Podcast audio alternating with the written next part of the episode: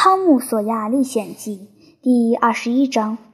暑假即将来临，一贯严厉的老师变得比往常更加苛刻，因为他希望学生在期末汇报的时候能有好的表现。教鞭和戒尺现在基本上都没有闲着，至少对低年级的孩子们是这样。男生和十八九岁的姑娘可以免于挨打。杜宾斯老师打起人来可是非常有劲儿的。虽然假发那颗脑袋已经变得秃得发亮，可他其实是个壮年汉子，肌肉并没有萎缩的现象。大日子一天天临近，杜宾斯老师变得越来越暴躁，一点小事也会挨鞭子。他似乎能从中。得到某种复仇的快感，结果就是所有低年级的小男孩白天在恐惧中度过，晚上则忙着琢磨怎么报复。他们不放过任何一个老师作恶的机会，可每次都被老师提前发现。即使成功，随之而来的惩罚也如同狂风暴雨。孩子们退出战场时，总是遍体鳞伤。最后，大家共同折磨出了一个必定可以大获全胜的计划。他们把尤西商的儿子拉入伙，把计划告诉他，要他帮忙。这孩子很乐于参加，因为杜宾斯老师在他家搭伙吃饭，早就跟他结下梁子了。老师的妻子过几天要去县里探访亲友，这样一来，计划就畅通无阻了。为了应付重要的日子，老师总会在前一天晚上喝得酩酊大醉。尤其生的儿子说：“等到期末汇报前夜，一旦这位老夫子醉得差不多了，他就会趁他在椅子上打盹的时候实施计划，然后在合适的时机把老人叫醒，让他匆匆忙忙地去学校。令人期待的时刻终于来临，晚上八点。”学校里张灯结彩，花团锦簇。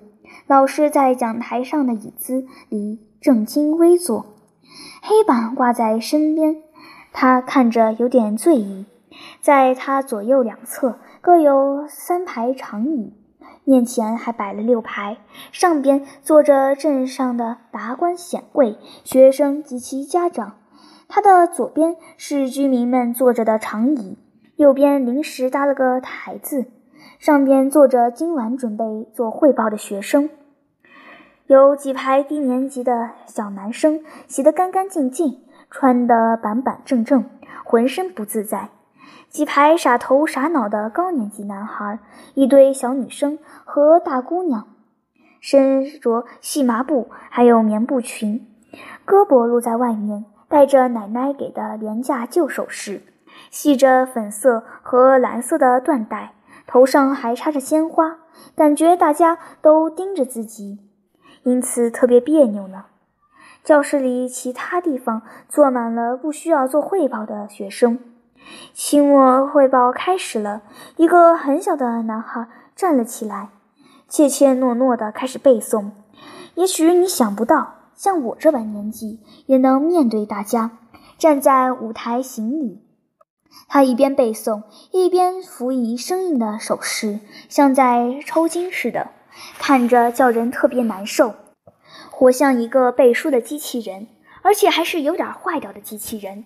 不过他还是安全过关了，虽然被吓得不轻，大家为他热烈鼓掌。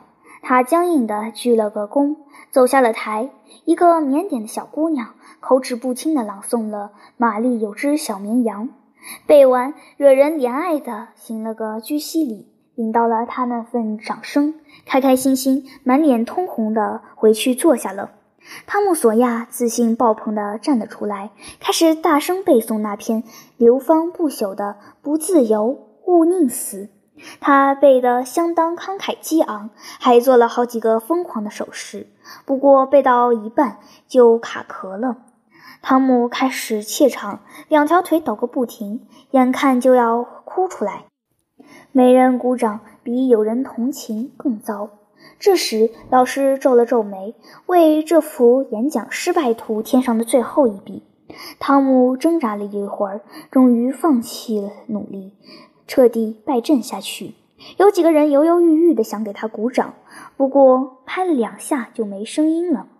接下来还是名家名篇的背诵，《那孩子站在燃烧的甲板上》，还有《亚述人来了》等等。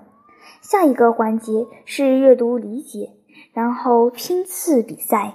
拉丁语的背诵虽然水平不行，但是荣誉感十足的派头还是有的。现在要开始的是今晚的重头戏——姑娘们的作文比赛。参赛选手轮流站在讲台前，清清嗓子，拿起稿子开始背诵。着力读得感情丰富，停顿得当。当他们之前，他们的母亲、祖母，可以说乃至十字军东征时代的一切母系先祖，都曾经在同样的场合写过同样的作文题，谈友谊就是其中一项。其他还包括记住一件事、历史上的信仰、乐土、文明的优点、不同政治的比较与对照、忧伤、儿女之爱、心中的向往等等。这类作文最大的特点就是赋新词强说愁，再就是喜爱堆砌华丽的词藻，还有就是如果一两句特别漂亮的话。就在文章里反复用，直到用烂为止。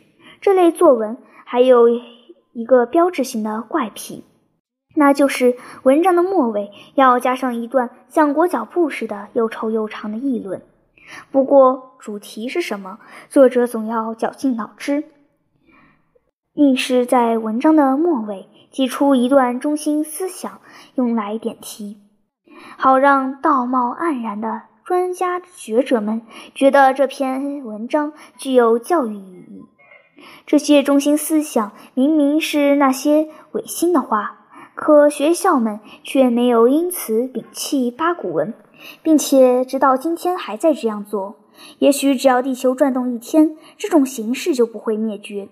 世界上每个学校的学生都认为，一定要用一段中心思想来给作文点题。道貌岸然的专家学者们觉得这篇文章具有教育意义。这些中心思想明明都是些违心的话，可学校却没有因此摒弃这种八股文，并且直到今天还在这样用。也许只要地球转动一天，这种形式就不会毁灭。世界上每个学校的学生都认为，一定要用一段中心思想来给作文点题，并且越是平时为人不怎么地道的孩子，就越爱写长长的、空洞的大道理。朴实的真理，反正是吃不香的。让我们回到期末汇报上来。第一篇作文的题目叫“难道说这这就是生活？”我摘了一点片段，不知道读者朋友们能不能忍受。在平凡的岁月中，这一颗充满喜悦的年轻的心儿，是多么渴望一场欢愉，放飞想象的翅膀，来描绘这玫瑰色的欢乐场景吧。在幻想中，这位曼妙的时尚宠儿看见自己正行走于欢乐的人群，为众所瞩目。他那高雅的身躯包裹在雪白的长袍中，在欢声笑语的舞池里翩翩游移。在这欢快的人群中，他的眼睛最为明亮，他的步伐最为轻盈。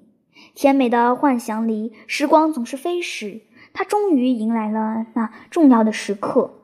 踏入曾梦想过的人间乐土，透过他迷醉的双眼，万事万物看来都是那么如梦似幻。每个新的画面都比之前更有魅力。可没过多久，他便发觉，在这些美好的表象之下，一切只是虚无。曾经让他心满意足的恭维，此刻听来却是那么刺耳。舞池也黯然失色，他的健康受损。他的心儿苦闷，他转身离去，心中确信世俗的欢乐不足满足灵魂的渴盼。就是类似的话吧。在朗读作文的过程中，观众们不时发出满意的嗡嗡声，伴以低声惊呼：“太美了，多有表现力呀！说的真对。”最后，作文以一段特别折磨人的说教作为结束，大家致以热烈的掌声。一位苗条而忧郁的姑娘站了起来，她的脸上带着一种令人玩味的苍白颜色，像是吃多了药或是消化不好。她开始读诗，摘两节就够大家受的了。密苏里少女挥别阿拉巴马，阿拉巴马再会吧，我是那么爱你。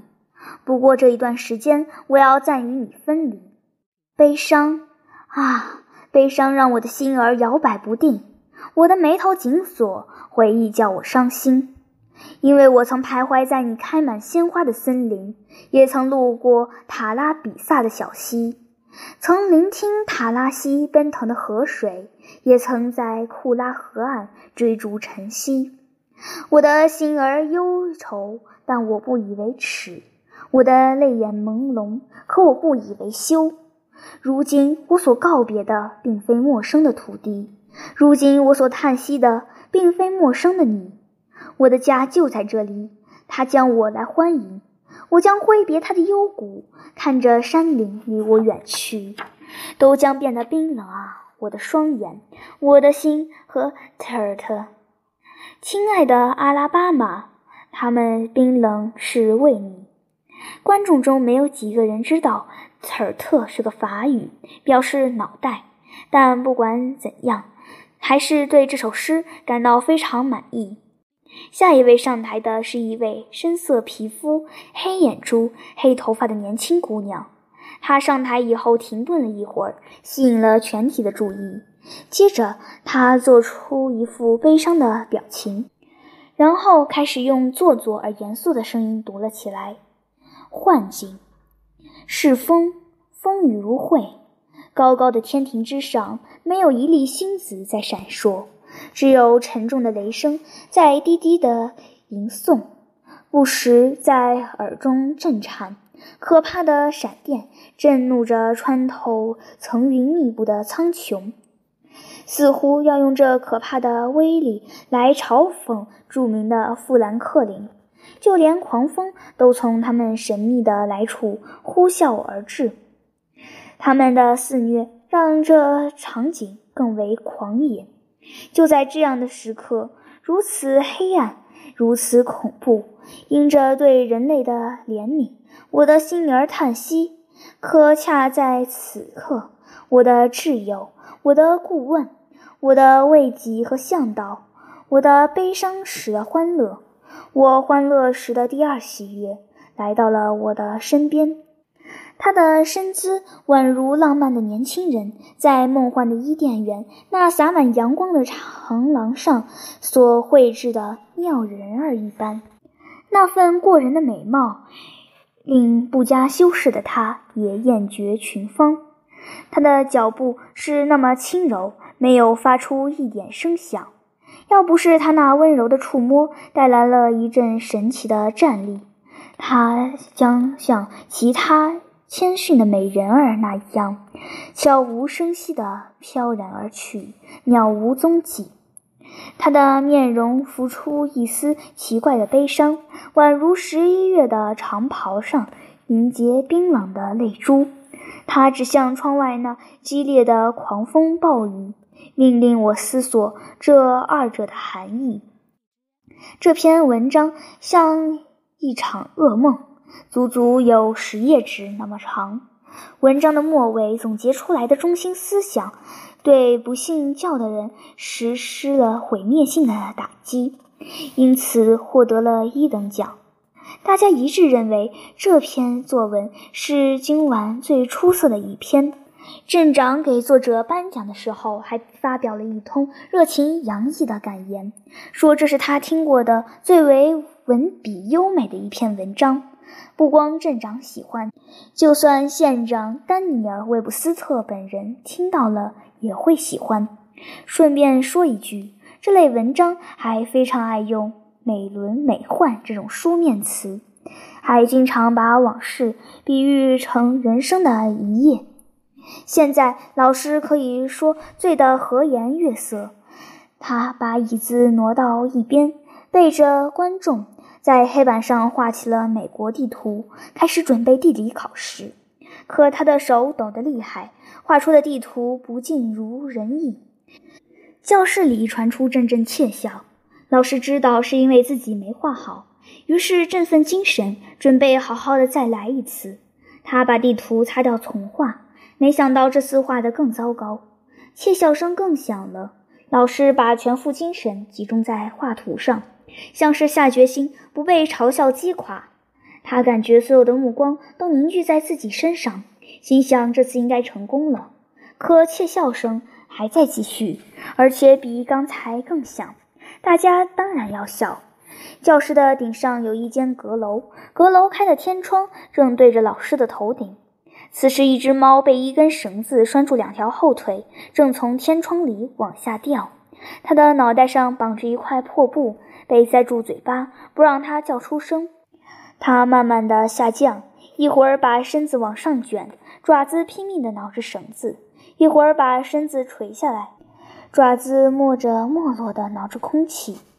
窃笑声越来越响，老师专心致志地画着地图，而猫离老师的脑袋不到六英寸。猫下降，下降，再低一点，终于，它那双绝望的小爪子勾到了老师的假发。然后紧紧抓住。